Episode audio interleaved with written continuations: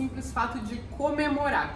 Então existem aniversário um do outro, existe aniversário de namoro, existe mês-versário, né? Ontem a gente fez mês-versário, né? É, parabéns pra nós! Uh! existe Natal, existe Páscoa, existe Dia dos Namorados, enfim. É, datas comemorativas é o que não falta, é. né?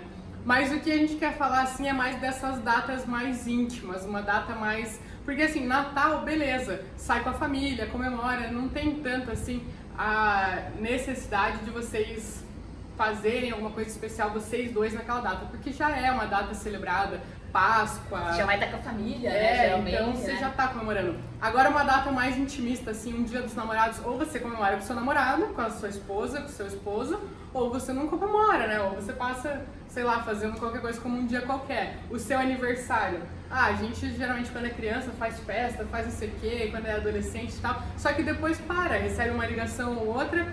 Só que se você não sair para jantar com seu marido, com a sua esposa, talvez ninguém te dê um presente, talvez ninguém, né, veja esse momento, ninguém passe esse momento, ninguém torne ele especial. E a gente precisa de uns momentos especiais. É porque na verdade bem, né? parece que hoje tá tão carregado, né? Tipo, tanta coisa acontecendo ao mesmo tempo, muita coisa arada, não sei o que, e ninguém dá atenção para aquele momento, né? Uhum. Ah, é só mais um aniversário, é só mais não sei o que, é só mais e na verdade, tipo, esquece de, de, dar o teu sentimento, de deixar, né, pô, que legal o teu aniversário, vamos sair pra jantar, vamos sair pra comemorar, vamos fazer ou uma janta em casa, vamos fazer, né, é, vou comprar um presente, então